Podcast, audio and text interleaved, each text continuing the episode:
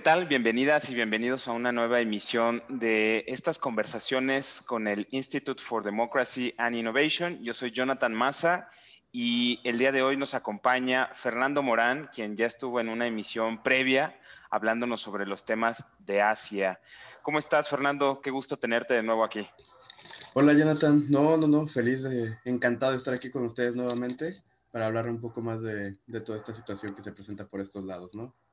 Claro, muy bien. Oye, pues mira, vamos a darle entrada a nuestro tema, porque sé que también, eh, pues bueno, tú tienes una jornada laboral el día de hoy, allá son días en, Corea del Sur, aquí ya son tardes, noches en México y, de verdad estamos muy contentos de que nos vuelvas a, dar un poco de tu tiempo para compartirnos sobre las realidades y los escenarios geopolíticos eh, que contempla toda la región tan vasta de Asia en nuestra emisión anterior, donde nos acompañaste, nos platicaste un poco las características, pues, tanto culturales, un poco históricas, las relaciones tan complejas entre los diferentes países de Asia, sobre todo esos, esos países eh, más poderosos, por así decirlo, en sus capacidades del poder nacional con el que cuentan, como China, Japón, Corea del Sur, eh, incluso también potencias económicas como Taiwán o eh, aquellos países vecinos un tanto problemáticos como Corea del Norte.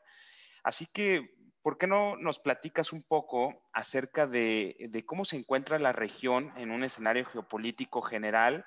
Eh, sus características económicas, de poder económico, comercial y también, por supuesto, militar. La región del sureste asiático es dentro de todo, estable. Em, China ejerce un contrapeso a Corea del Sur y Japón, y obviamente los intereses americanos. Corea del Norte, pues si bien no es un estado totalmente independiente porque es extremadamente dependiente de China, también presenta un contrapeso y es el balance que se requiere y que pone una distancia entre el territorio chino y el territorio surcoreano. Es una frontera natural y es un estado al que no se le puede intervenir por la idea del hombre loco que ha propuesto Kim Jong-un como su persona ante los diferentes, ante la escena global. Cuando hablamos de, de Corea, Japón y China específicamente, son tres de las economías más grandes del mundo, cantidades enormes de, de dinero ingresan y salen de esos países. Tan solo el Producto Interno Bruto Global, que representa a China, es de casi el 18%, con presupuestos que exceden los billones de dólares reservas de petróleo que exceden los billones de barriles de petróleo y deudas que también exceden los billones, eh, incluso tocan los trillones de dólares, extensiones territoriales enormes y también conexiones a las regiones más importantes del mundo. Está la ruta de la seda y la nueva iniciativa que propone China, que se acerca a través de, de la ruta de la seda, conectarla hasta Europa a través de África. Claro. mira, yo, yo en alguna ocasión, y, aquí voy a platicarte un poquito, fíjate, yo estudié Relaciones Internacionales, esa es mi licenciatura, y una de las regiones eh, que menos estudié, porque poco se estudia en México o en, el, en aquel entonces cuando estudiaba en la universidad, eh, sobre, sobre la región de Asia, ¿no? Pero ya sonaba, por supuesto, China.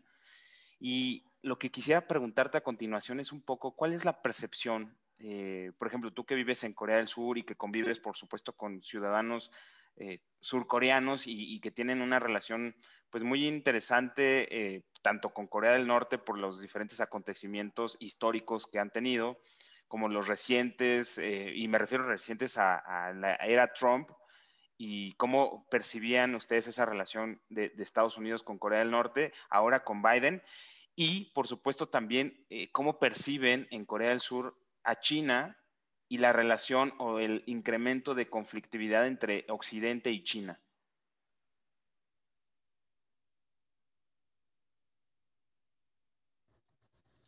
La percepción es positiva. Bajo ninguna circunstancia alguna vez ha sido popular, no solo en su país, sino fuera. También era realmente decentemente aceptado en Corea del Sur. ¿Por qué? Porque al final de cuentas es el único que se vino a sentar con Kim Jong-un. Dio estabilidad, pero eso no hubiera sido posible sin el presidente Moon Jae-in. Entonces, son muchos hilos políticos que se manejaron, pero el que salió a la cabeza de todo esto siempre fue Trump. Entonces Trump tenía, por lo menos a los ojos de la sociedad coreana, una buena percepción, especialmente por sus políticas y su agresividad contra Corea del Norte. De la otra, pues por el otro lado, China también tiene una excelente percepción a los ojos de los coreanos. Será un país que tal vez dejará mucho que desear a los ojos sociales y morales de la, gente, pero es su mayor socio comercial. Y si algo sabemos nosotros es no hacer enojar al mejor socio comercial que tenemos, ¿verdad? Especialmente cuando es nuestro vecino. Es, es, algo que nosotros entendemos y que uno lo puede ver aquí. No hagas enojar a China. Por eso Corea también es tan resistente o, o mete tanta resistencia a medidas que puedan hacer enojar a los chinos, siempre y cuando no sean, háganlo, mientras no sea a partir del territorio surcoreano. Y por ende pasan por, las, por, las, por los mares territoriales japoneses. Entonces se ve, se ve la importancia que tiene y la relevancia que tiene China en la economía surcoreana y se ve el desapego que tiene Japón de China, eh, tanto de la parte energética como por la parte tecnológica. Son dos países altamente desarrollados, Corea un poco atrás de ellos, pero incrementando muy, muy rápidamente su capacidad tecnológica, tanto en el sentido social, de seguridad pública, militar, entonces, las percepciones son positivas, pero también entienden la realidad de la situación en el que a pesar de que tenga una percepción negativa, la cual es real, mucha gente tiene percepciones negativas de China y de Estados Unidos, no, no les queda de otra más que aguantar. Oye, y, y, aquí al respecto de la, de la situación, por ejemplo, tenemos a China, ya nos platicabas, también aunque está un poco más lejos, pero ¿qué, qué sucede en el caso de otra, pues, otro país muy importante, una potencia emergente como lo es India? ¿Qué, ¿Qué, relación tiene con estos países de Asia, del cual, de esta región que estábamos platicando? ¿Y cómo la perciben? Que también eh, es competencia de China, por supuesto. Recientemente, eh, hace un par de años, ha habido un conflicto entre las fronteras de China y la India pero eh, también forma parte del diálogo cuadrilateral, ¿no? donde también es un foro muy importante de toma de decisiones que, ha tomado relevancia últimamente. ¿Qué nos puedes compartir al respecto de, India y el papel que tiene en esta región de Asia? Aquí es donde entra el, conflicto que, que, mucha gente tiene. ¿Le llamamos Asia-Pacífico? ¿Le llamamos Indo-Asia? ¿Cómo le vamos a llamar? Esa es la pregunta que mucha gente tiene. China está encantado con que se le llame Asia-Pacífico, pero Estados Unidos y sus aliados están encantadísimos de que se le llame Indo-Asia. ¿Por qué? Porque uno incluye a, la India y el otro no. India, si bien no es el mejor amigo de los Estados Unidos, tenemos un enemigo en común y es China. Y esto viene, pero es un problema histórico. Por ejemplo, los conflictos territoriales por el sur del Tíbet, que comienzan en 1959 o desde esa, desde esa fecha están bajo el control de la India, pero China insiste que tiene un derecho a embalsar aguas de las regiones montañosas del Himalaya, pero eso obviamente afectaría directamente a, a India. Enciende alarmas en Nueva Delhi. El proyecto chino le restaría a la India una importante cantidad de agua potable y pues algunos ríos importantes como el Brahmaputra, complicadito el nombre, nacen en el Himalaya. Entonces todo hace la elección, por ejemplo, de Modi como primer ministro, pues tensó un poco más las relaciones. Su partido también ha propiciado siempre un trato más duro hacia, hacia China. Las disputas territoriales surgen en 2019, en el siglo XIX, y son tres áreas específicas. Arunachal, que son 90 mil kilómetros cuadrados, y está al este, cerca de Nepal. En el centro son 30 mil kilómetros cuadrados de Aksai Chin, Ladakh, y al oeste. Entonces,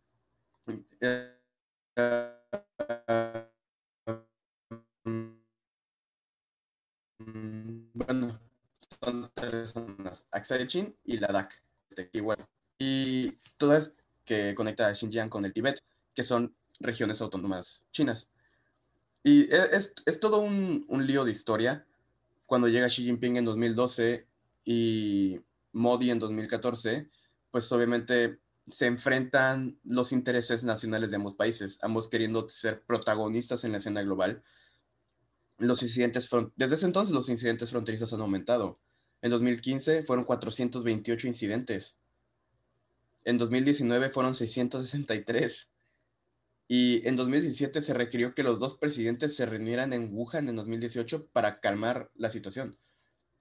Entonces tenemos una historia que va, en la historia reciente tan siquiera, se han dado muchos enfrentamientos, muchos problemas en la frontera. Y es porque ambos países son economías emergentes, son poderes militares emergentes también, un poco más establecido China que, que la India. Son países que compiten en la escena global por tecnología, por hegemonía, incluso de capacidad eh, social. Creo que no hay una persona que estudie ingeniería, por ejemplo, que jamás haya visto un video, que no haya visto un video para apoyarse y que no sea una persona india la que le está explicando qué hacer. Es, es la misma perspectiva. ¿Qué podemos hacer para ser mejores? Entonces esa perspectiva se transmite tanto en China como en la India. Y, fíjate que algo que me parece muy interesante que acabas de mencionar es, bueno, ambos países, China y la India, son países emergentes, eh, potencias emergentes, ¿no? En, diferentes aspectos, tecnológico, eh, económico, en una economía tanto de manufactura como de bienes y servicios, y también militar. Pero también tienen graves problemas internos estos, estos dos países. Es decir, pareciera que a veces eh, lo que puede arrastrar a un país, sea el que sea, a, no desarrollar capacidades eh, completas o, lo más robustas posibles, pues muchas veces son los problemas internos por los que atraviesan, que pueden ser desde eh, pobreza, desestabilización social, problemas económicos de su propio mercado interno.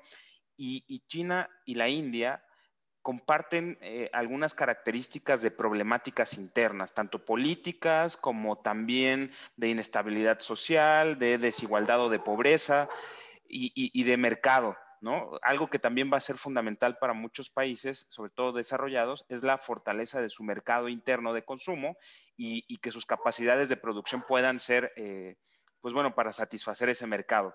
En el caso de estos dos países, ¿cuál es tu opinión al respecto? ¿Qué es lo que eh, comparten, qué es lo que los hace diferentes y cuáles son los escenarios para China y la India en esta competencia de estos temas que tú acabas de mencionar.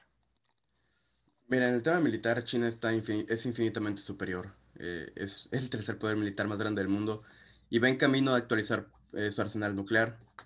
en la parte tecnológica es uno de los países más avanzados del mundo. Si bien hay muchas regiones con pobreza extrema, sus planes de cinco años, a pesar de las diferentes problemáticas que ha presentado en la escena global por las quejas de derechos humanos, pues les ha funcionado, les ha funcionado.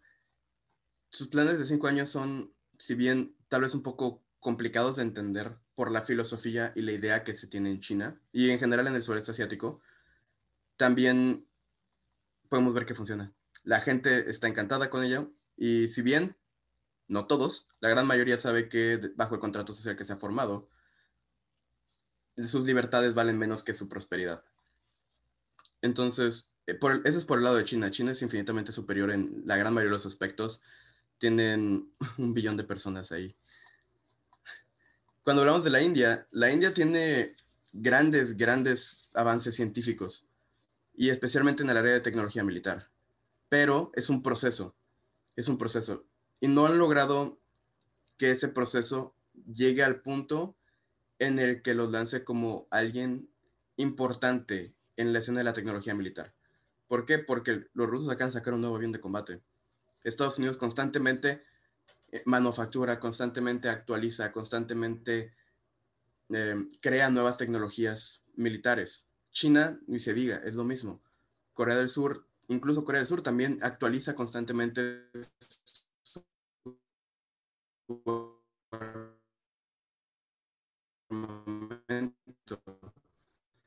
Japón está en ese proceso en esa área de defensa. La India, y si bien es un país extremadamente importante en la región y en general en el mundo, no, no ha podido, pues como, como, como se dice en la calle, ¿no? Cargar su propio peso y decir, eh, somos un país que es capaz, porque lo son muchos de los talentos extranjeros en Estados Unidos que están metidos en el área de investigación, que están metidos en el área de tecnología, vienen de la India. Y no solo en Estados Unidos, sino en otras regiones del mundo. Entonces el problema que tienen ahí, más que en China, es la fuga de cerebros. Porque China puede mantener a sus cerebros. Ya no son un país que está en esa posición de necesito sacar a mis estudiantes al extranjero y que después quieran regresar a trabajar aquí. No, porque ahora son un mercado tan importante y un país tan importante que no requieren de un vámonos a estudiar a Estados Unidos, vámonos a estudiar con beca a Francia, vámonos a Inglaterra. Ya no necesitan eso, mientras que muchos otros países sí. Y es un proceso evolutivo, lo vemos ahora en Corea del Sur, que ese proceso evolutivo ya llegó a ese punto de podemos no mandar a nuestros hijos a Estados Unidos, pueden estudiar aquí y la calidad es la misma. Entonces, esa idea a falta, falta que se replique en la India por todos los problemas socioeconómicos que existen. Oye, y, por ejemplo, en tu experiencia, tanto comparativamente hablando, ahorita hablábamos del desarrollo tecnológico también de China, de la India, por supuesto Corea del Sur es otro, otro país muy relevante en el, en el ámbito de, la innovación tecnológica, Japón es otro país, Taiwán, ¿no? Eh, que es el gran productor de los, de los chips y de los semiconductores. Eh, en fin, aquí me gustaría que tú nos dieras tu perspectiva. ¿Qué tan relevante es para estos países y sobre todo para, en general, cualquier país, el desarrollo tecnológico y sobre todo de tecnología de alta, alta gama, digamos, en estos sentidos? Es vital, es vital, porque es... ¿Cuál es la, la industria más importante de Corea, la tecnológica? En Japón, tecnología. Y si bien son tecnologías aplicadas a diferentes rubros, sigue siendo la tecnología. Ya sea tecnología para aplicación en automotriz, tecnología para aplicación en eh, armamento, tecnología para aplicación en... Es indispensable. Es indispensable tanto para su desarrollo como para su importancia en, importancia en la escena global, tanto como para su propia seguridad nacional, que es lo más importante. Cuando pensamos en estos temas de por qué es importante la tecnología, se nos olvida que existe Corea del Norte y cuando tienes un país tan, por lo menos a, a ojos desnudos, tan volátil, uno siempre va a pensar, necesito estar bien defendido. Entonces, la, la innovación, la industria, los contratos para, la, para el desarrollo tecnológico por parte del gobierno, además de ser extremadamente competidos, se dan por partes. En Corea del Sur, por ejemplo, si yo te digo, ok, necesito que me, que me construyas esta capturadora dices, va, ok, este, Samsung, tú hazme el diseño interior, eh, Daewoo, tú hazme la, carcasa exterior, ¿por qué? Porque tiene la mejor carcasa exterior. Este, otra compañía, tú hazme el cablecito para que esté bien protegido. Y, es, y así es el contrato. No es, bueno, yo Samsung gané, yo hago toda la capturadora. No. Es, yo Samsung gané, voy con los demás que son también buenos, que tienen la capacidad de hacer esta cosa, específicamente esta cosa mejor que yo si se rompe algo en tu casa y llamas al técnico, el técnico te dice, ¿qué se rompió? Ah, no, pues se rompió mi extractor. Ok, llega, lo reviso. Ok, te voy a mandar al, técnico del extractor. Y es únicamente para eso. No le pidas que te cambie el foco porque no te lo van a cambiar. Eso es historia real. le pasó a mi mamá. Entonces, pasa. es indispensable.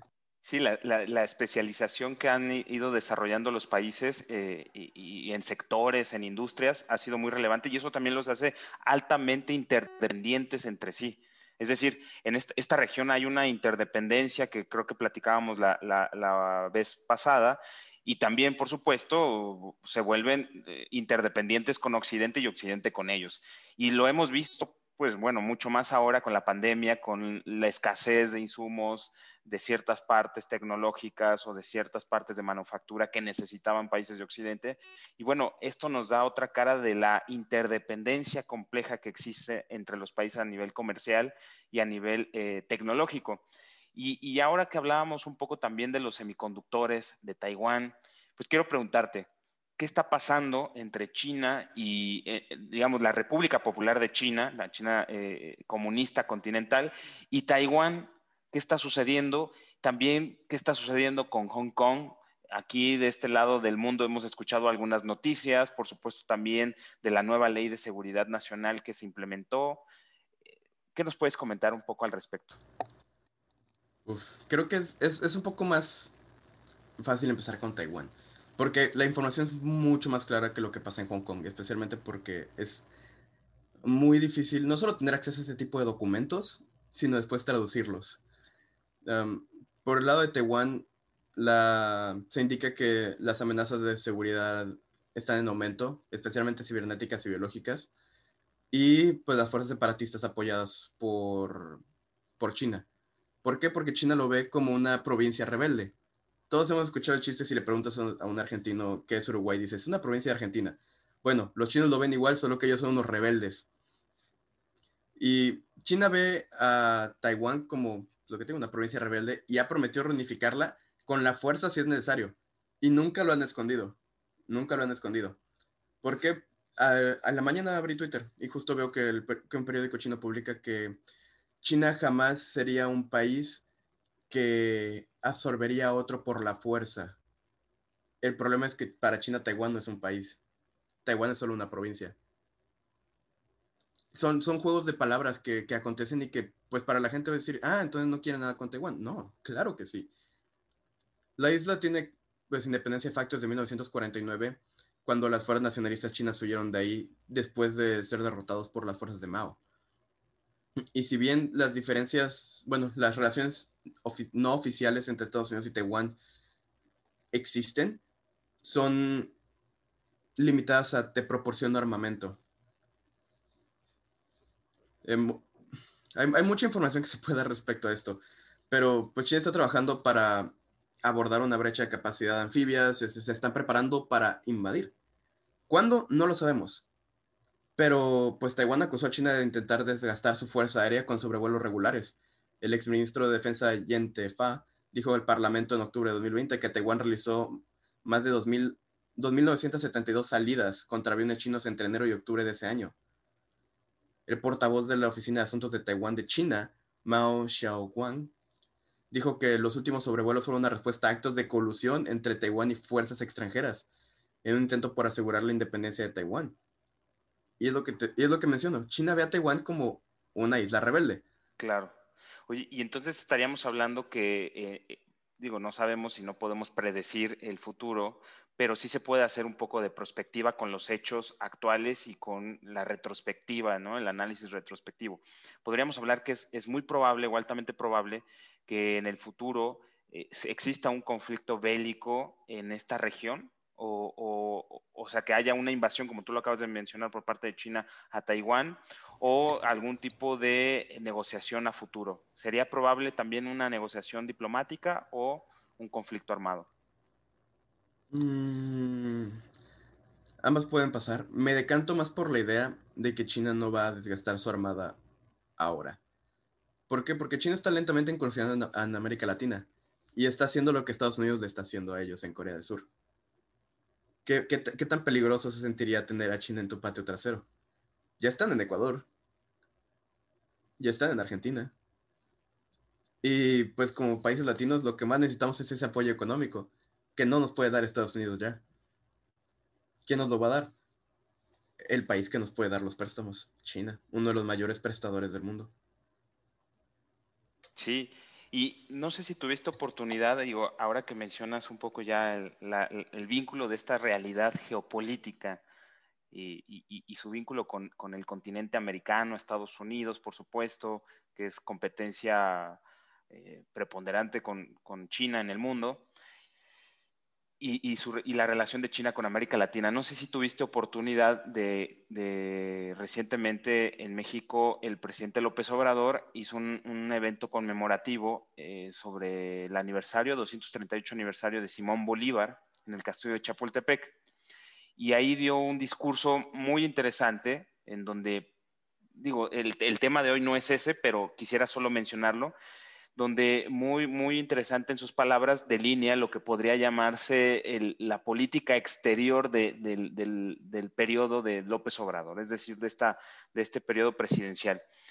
Y dentro de ello menciona la relevancia que tiene, por supuesto, Estados Unidos para la región de América Latina y el Caribe, especialmente para México, la integración comercial con el, el nuevo tratado de libre comercio entre México, Canadá y Estados Unidos. Y la experiencia, menciona López Obrador, la experiencia de integración comercial y económica frente también a un nuevo escenario en donde China está creciendo a un ritmo acelerado de desarrollo económico y que por supuesto, se está comiendo el mercado también a nivel internacional de, con, con los bienes que produce y ganándole terreno, por supuesto, a Estados Unidos como productor en ese sentido. Y por otro lado, también menciona la relevancia que tiene de eh, mantener una relación de iguales con Estados Unidos, donde se respete la soberanía, eh, la no intervención, la autodeterminación de los pueblos. Bueno, y a grandes rasgos menciono esta circunstancia porque desde mi punto de vista pareciera que eh, a nivel internacional empieza a jugar un papel muy importante China como una herramienta de negociación de los países de América Latina frente a Estados Unidos. Eh, digo, en, otras palabras, pareciera que China se vuelve el pretexto perfecto para los países de América Latina para negociar en unas circunstancias más favorables con Estados Unidos, sabiendo que ese podría ser el talón de Aquiles de Estados Unidos en la región. ¿Cuál es tu opinión al respecto? Es la excusa perfecta, tú mismo lo dijiste, es la excusa perfecta. ¿Por qué? Porque antes no nos quedaba de otra más que, sí papá, Estados Unidos, sí papá, sí papá, sí papá. ¿Y ahora qué pasa? Pues ya se divorció. Ahora, ahora, ahora ya tenemos dos papás. Es que si tú me lo compras, me lo va a comprar mi otro papá y lo voy a querer más. Es la misma idea. Eh, tal vez salga más costoso pedirle ayuda a China. Lo hemos visto en, en Ecuador con las Galápagos. Pero al final de cuentas se puede obtener más en esos procesos de, estira y afloja, especialmente cuando pues, Estados Unidos está perdiendo su, su firme agarre sobre el mundo. Y poco a poco China está quitando y quitando y quitando más y apoderándose de regiones importantes con planes mucho, mucho mejor elaborados que los que ha presentado Estados Unidos. Si bien, en mi opinión, Trump le puso por lo menos algún tipo de conflicto y de frente, la administración Biden se ha ido por la retórica clásica estadounidense que ya no es útil. Ya no es útil en estos tiempos. Una retórica de hace 50, 60 años que ya no funciona para nada. No estamos en la Guerra Fría. Ya no sirve decir China, China malo, Estados Unidos bueno. Sirve decir, a ver, esto, esto, esto. Funcionan más las nuevas retóricas que se están presentando en China, que están presentando en, en Alemania, que están presentando incluso en Rusia, podemos ver retóricas mucho más efectivas que las que está presentando Estados Unidos para el futuro. Entonces Estados Unidos sigue perdiendo su, fuerza sobre el mundo. Y China está devorando todo lo que está dejando ir.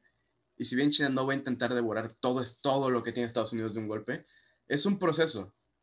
Y ya está incursionando en América Latina. Ya tiene un muy firme agarre sobre algunos países. Entonces, justo regresando a lo que mencionamos de Taiwán, va a ser yo salgo de tu patio trasero, pero yo me quedo con Taiwán. ¿Por qué? Porque es una provincia rebelde. Es más, el que está perdiendo aquí soy yo. y, regresando justo a la región Asia, eh, y en relación a lo que comentaba sobre Estados Unidos y lo que podríamos denominar como su declive si bien yo no creo que vaya a ser un declive rotundo y Estados Unidos seguirá siendo una potencia muy importante para el orden internacional y el sistema internacional, pero sí el declive, pues bueno, le va haciendo dejar espacios geográficos, espacios geopolíticos, y como tú mencionabas, Taiwán puede ser esa región o esa, isla en donde va a tener que ser quizás en un escenario posible o prospectivo, eh, dejada en manos de China a cambio de eh, que China no meta tanto las manos en el continente americano, especialmente quizás en México. Eh, finalmente, esas son las negociaciones a nivel de, competencia de los poderes nacionales entre países. Pero, por ejemplo, ¿cómo va a afectar este tipo de negociaciones de yo me salgo de aquí, tú te quedas allá, etcétera, entre estas dos eh, grandes potencias que son China y Estados Unidos, ¿cómo afectará la presencia, las relaciones de Estados Unidos con Japón, con Corea del Sur, que son sus aliados, y cómo afectará a estos países en su relación con China y la región? En la relación, em, empecemos con la relación de Estados Unidos con, con sus dos mayores aliados de la región, que son Corea del Sur y Japón. Japón tal vez no se vea tan afectado por, este tipo de negociaciones porque caen dentro del, velo nuclear estadounidense. El que, el que está en una situación un poco más precaria es Corea del Sur. Y Corea del Sur lo sabe.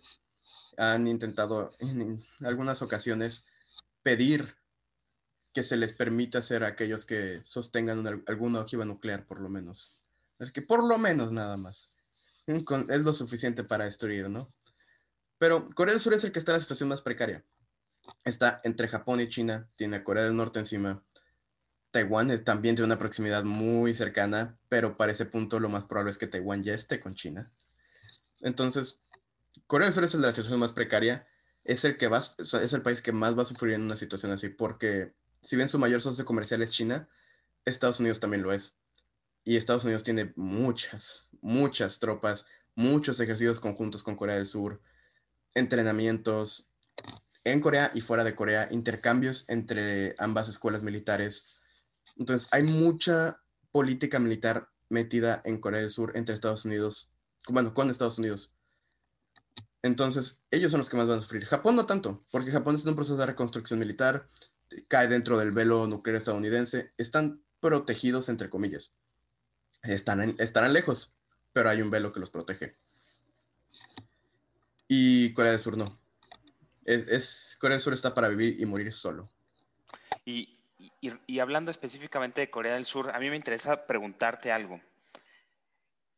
Yo he visto, y, y sobre todo porque aquí en, en México ya tiene tiempo que se escucha el K-Pop, y quiero preguntarte por qué, porque digo, pareciera que esto es como algo fuera de lugar y eso es un tema cultural, artístico del, del medio del espectáculo, pero me parece muy interesante estos grupos de K-pop, eh, de, esta música y sobre todo que proyecta de alguna manera la cultura de Corea del Sur y, y también eh, va formando adeptos en otras latitudes del mundo que no tienen nada que ver con la cultura surcoreana que no la conocemos, pero vaya, a mí me ha impresionado muchísimo cómo de este lado del mundo, en Occidente, en, México incluso, ya hay cientos o miles o incluso millones de fans de, grupos de K-Pop. Y luego aparte, digo específicamente de uno que, bueno, no soy experto en la música del, K-Pop. BTS. BTS, el más famoso, exactamente. E incluso he leído un poco y he visto algunos videos en YouTube sobre el, BTS Army y estos conceptos hasta como militares respecto a los fans y los grupos y la defensa también de, ciertos valores que identifican a la cultura de Corea del Sur. Bueno, es súper interesante como una especie de, soft power y, quiero preguntarte qué opinas, qué sabes tú al respecto, qué nos puedes compartir. Mira, de eso sí, no, no me preguntes por nombres porque no me lo sé pero, pero es parte de, donde trabajo. En mi oficina trabajamos con, ese tipo de, grupos. Y es, soft power de la manera más, más, más fuerte que te puede proveer Corea del Sur. Porque todos nos acordamos del Gangnam Style. Y todos recordamos estar bailando Gangnam Style. Bueno, de ahí, bueno, no es ahí el primer inicio del K-pop, pero es la primera vez que el K-pop se viraliza. De ahí, pues empiezan a salir otros grupos, también populares y ahora tenemos grupos que han cantado en español en México. Y no te voy a mentir, esa pronunciación en español es mejor que la de varias personas que conozco que sí hablan español. Entonces, es, gente que estudia demasiado. ¿Por qué? Porque además de su contrato, se presenta también la situación sociocultural. ¿Por qué? Porque si tú te, te sientas y escuchas una canción, generalmente el coro o ciertas partes están en inglés y es la parte más pegajosa. ¿Por qué? Porque es lo que hablas. Y yo que hablo coreano te lo puedo decir. Es la parte más pegajosa. es, soft power. ¿Por qué? Porque no se te sale la cabeza, porque la escuchas en todos lados, porque están extremadamente construidos. Extremadamente construidos. Las vestimentas, la ropa que, bueno, las palabras que usan, eh, su cabello, todo, todo está estilizado. Y es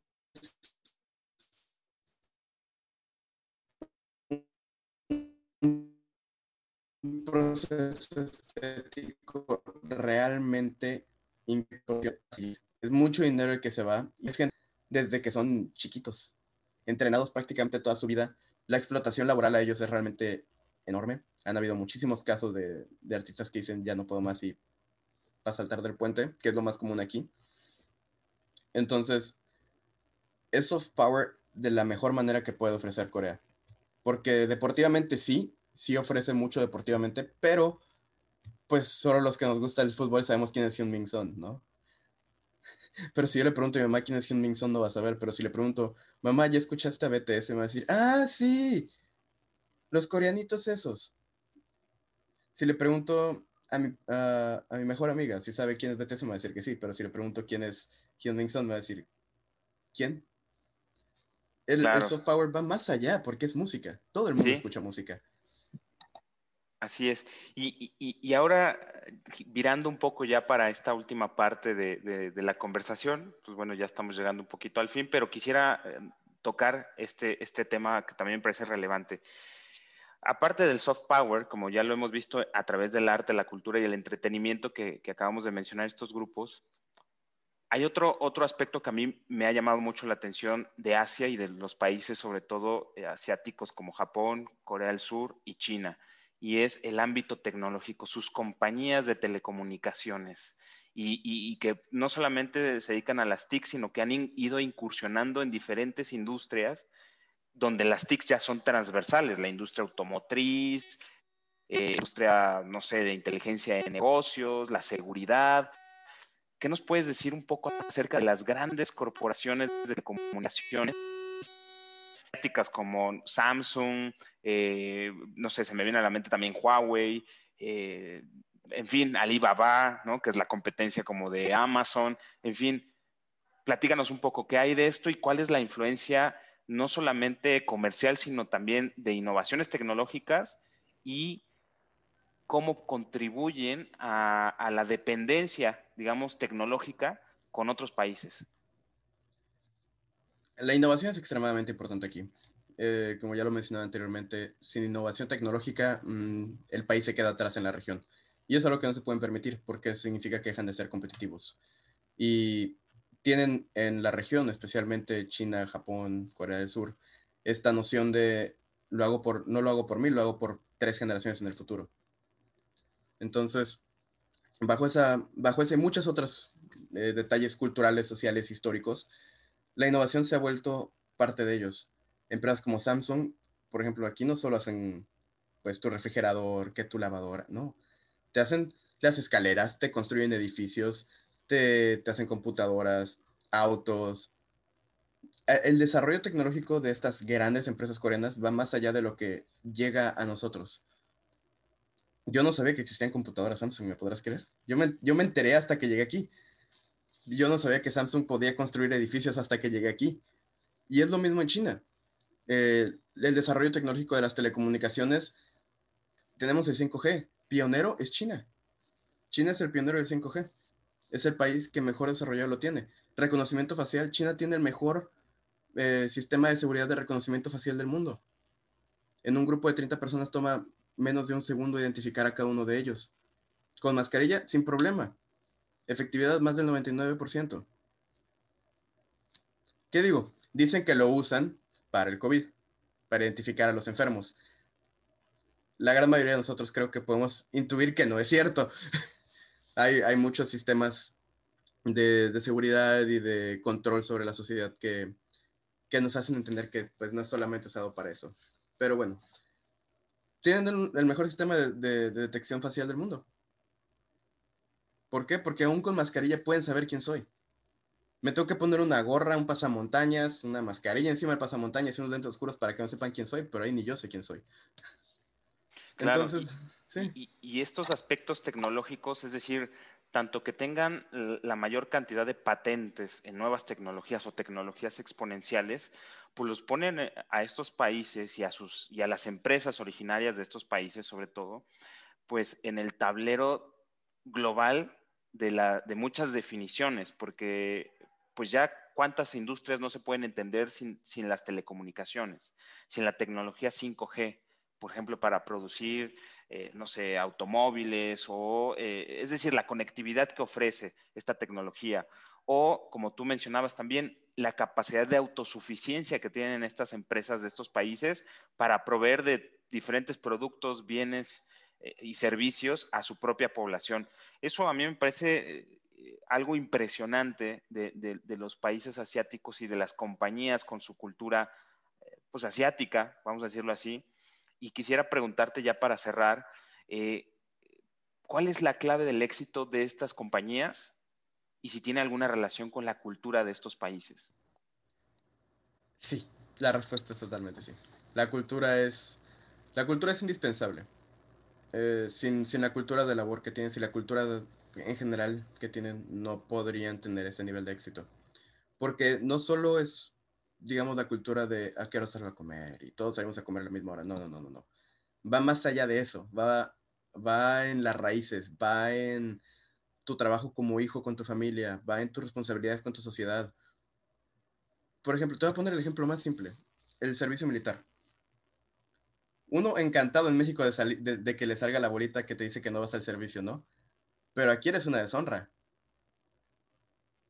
Y si no haces tu servicio militar para creo que son los 28 o 26 años, pues va, nacionalidad.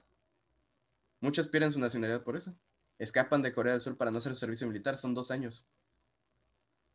Órale, wow, qué fuerte. Eh, Pero, de hecho, algunos, algunos artistas de, grupos de K-pop les han como perdonado, ¿no? Hacer el servicio militar y eh, o, lo tienen que hacer creo que después, algo así, les, les dan como... Lo, pueden posponer, lo posponen, pero no, no, nadie se salva. Ni Hyun Son se salvó. Y eso que casi casi fue como de, si la logras, te salvas.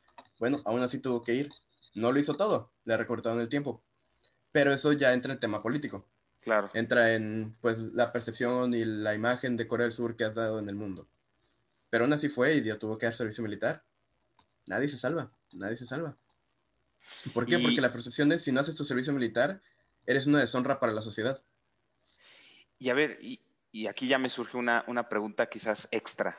Y un mexicano como tú, ¿cómo, cómo, cómo lo ves en relación a México? Es decir, hablando específicamente del servicio militar. Obviamente aquí en México, pues todo joven de 18 años espera que le salga la bola negra. Creo que es la bola negra la que te, exenta del servicio militar pero, pero tú cómo lo verías? En México deberíamos de hacer obligatorio el servicio militar y eso nos daría alguna ventaja, como por ejemplo lo tienen ya ahora los países de Asia que tienen este sentido del deber o este sentido del trabajo. La diferencia entre el servicio militar, la diferencia es totalmente estructural, no solo es eso, porque en Corea del Sur es te vas y te vas, no, o sea, te quedas como militar dos años y sales con rango, pero sales pero estás dos años ahí metido. Yo creo que el servicio militar debería ser obligatorio. Sí, sí creo que debería ser obligatorio, porque pues todos tenemos una responsabilidad de servir a México, de alguna u otra forma, en mayor o menor medida. Entonces yo creo que debería ser obligatorio. Pero también estoy consciente de, la de, de, lo imposible que es hacer eso. No, no, no, existe la inversión ni siquiera en nuestro propio ejército para que tengan pues tan siquiera su infraestructura es 100% actualizada, como para recibir a millones de mexicanos cada año ingresando a hacer servicio militar. No, no es, lamentablemente no es posible. Considero que se debería invertir muchísimo más en, en nuestras Fuerzas Armadas y que se deberían tomar medidas para modificar la cultura modificar la cultura creo que es lo más importante porque no hay una cultura... El mexicano trabaja duro y es una persona que trabaja muchísimo, pero trabajar duro no es lo mismo trabajar inteligente. Y, lamentablemente, si a eso le unamos el hecho de que, que nos lo tomamos como chiste, pero pues yo te jalo, ¿por qué? Porque pues te hundes conmigo, mientras que en Corea es, pues todos nos agarramos a golpes para subir, pero vamos subiendo. Mientras que acá es, todos nos jalamos y todos nos hundimos. Son dos perspectivas totalmente diferentes. La diferencia es que una va para abajo y la otra va para arriba. Claro. Fernando, pues de verdad, eh, estoy muy, muy agradecido de que nuevamente hayas estado participando aquí en esta emisión del Institute for Democracy and Innovation. Y bueno, la verdad es que creo que te vas a volver un invitado recurrente para que nos sigas hablando sobre los temas eh, respecto a Asia, porque hay mucho, mucho de dónde abordar mucho de dónde comparar, incluso para sugerir cosas para México. Y, bueno, nuevamente te agradezco y sé que tienes un día muy productivo hoy, así que muchísimas gracias por tu tiempo. Muchísimas gracias a ti, Jonathan. Yo encantado de, participar con ustedes y de pues brindar tal vez un poco del conocimiento que, que puedo ofrecer. Y espero que si me toca ser invitado recurrente, pues yo encantado. Muchísimas gracias, Fernando. Y bueno, nos vemos en la siguiente emisión eh, de estos Light and Talk Series. Y pues muchísimas gracias por escucharnos. Nos vemos. Hasta la próxima.